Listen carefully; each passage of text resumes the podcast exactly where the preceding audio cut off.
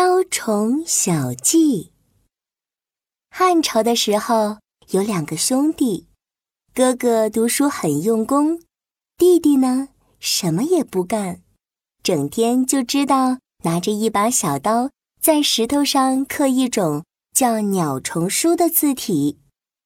这一天，弟弟哼着小曲儿，靠在门口的一棵大树上，翘着腿。一晃一晃的，拿着小刀在石头上刻鸟虫书，嘴里嘟囔着：“我刻的可真好呀，我真是太厉害了。”此时，哥哥从屋里走出来，看到弟弟悠闲的刻字呢，忍不住说道：“弟弟，你整天在石头上练习鸟虫书的字体，这怎么行？”现在鸟虫书字体早就不流行了，没有用了。我劝你还是学一门实用的手艺比较好。弟弟听到哥哥的话，放下手里的东西，讽刺地说：“你懂什么？我听说京城里的大官最喜欢收集鸟虫书篆刻。我要是刻得好了，得到大官的赏识，我就发大财了。”正说着呢，从远处来了一个老爷爷。这个老爷爷呀。长着长长的眉毛和长长的胡须，乍一看还以为是神仙下凡来了呢。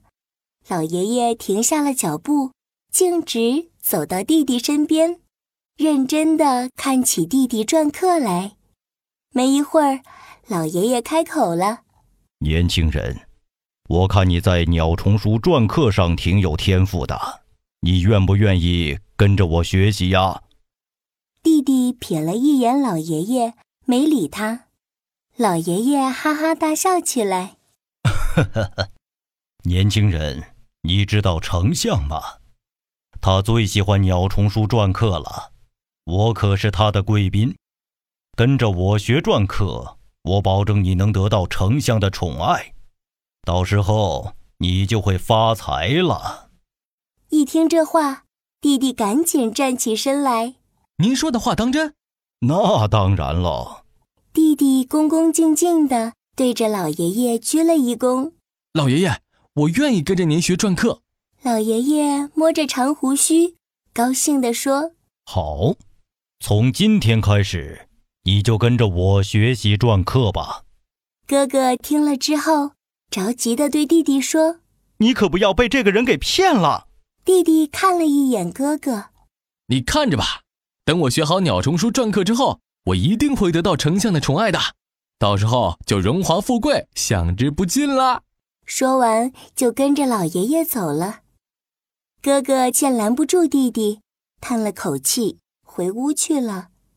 弟弟成了老爷爷的徒弟，为了把鸟虫书篆刻学好，得到丞相的喜爱，弟弟每天努力的练习鸟虫书篆刻。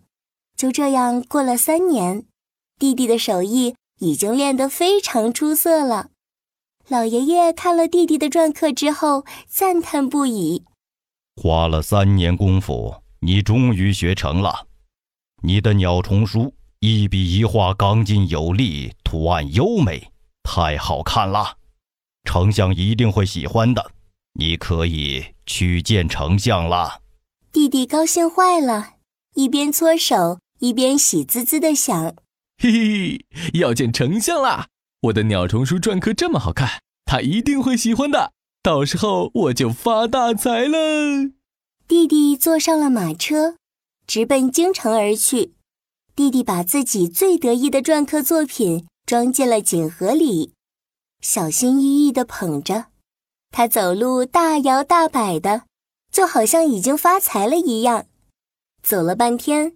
终于到了丞相家门口，他定睛一看，丞相府门口有两个巨大的石狮子，正红色的朱漆大门的顶端挂着一块大大的牌匾，上面写三个大字“丞相府”，气派极了。弟弟边想边往里走，没走几步就被门口的门卫拦住了：“站住！你是谁呀？”居然敢闯丞相府，不想活了！门卫凶狠地说。弟弟可气坏了，他心想：哎呦，你一个小小的门卫竟然敢拦我！等我成了丞相的贵宾，第一件事就是让他开除你。弟弟整理一下自己的衣服，装作高深的样子。让开，我可是丞相的贵宾。门卫对着弟弟左看看，右瞧瞧，不耐烦地说：“去去去去去，哪儿来的疯子？丞相哪有你这样的贵宾？”两个人正吵着呢，丞相的管家来了。怎么回事？在门口吵吵闹闹的。门卫赶紧对管家说：“管家，来了个疯子，非说自己是丞相大人的贵宾。”弟弟赶紧上前说：“我听说丞相最喜欢鸟虫书篆刻了。”我可是篆刻大师，等他见了我，肯定把我当贵宾。管家一听明白了，对着弟弟说：“鸟虫书早就已经不流行了，丞相也不喜欢鸟虫书篆刻了。你快走吧。”弟弟心想：见不到丞相，这怎么行？正着急呢，看着不远处来了个年轻人，仔细看了看，好像是自己的哥哥。管家也看到了哥哥，赶紧跑了几步去迎接。大人这边请，丞相特意让我出来迎接您。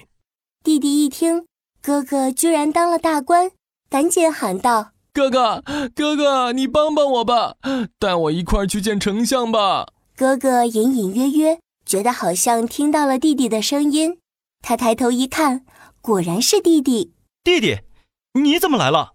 我和丞相大人约好了今天见面。那你把我也带进去吧，我正好给丞相看看我篆刻的鸟虫书，他肯定喜欢。哥哥摇了摇头，弟弟，我要和大人商议国家大事，你的鸟虫书篆刻只是雕虫小技，根本不值一提，我怎么能带你一起去呢？你先在这里等等我，等我和丞相商议完事情，再看看怎么办。说完就跟着管家进去了。弟弟大叫着：“哥哥！”想跟着一起闯进去。结果被门卫一把抓住。怎么，你还敢硬闯呀？听到你哥哥说了没有？你这是雕虫小技。丞相那么忙，哪有时间见你？弟弟听到这句，不由得后退了几步，差点摔倒在地上，失落地说：“雕虫小技，原来哥哥说的是对的。我白忙活了好几年，只是学了个没用的技能呀！我好后悔呀！”早知道就听哥哥的话，学一门实用的手艺了。说完也没再等哥哥，他觉得没脸再见到哥哥了，一个人偷偷的走了。雕虫小技这个成语出自西汉文学家杨雄写的法言，指的是篆刻鸟虫书的小技巧，现在用来比喻微不足道的技能，也用来表示谦虚。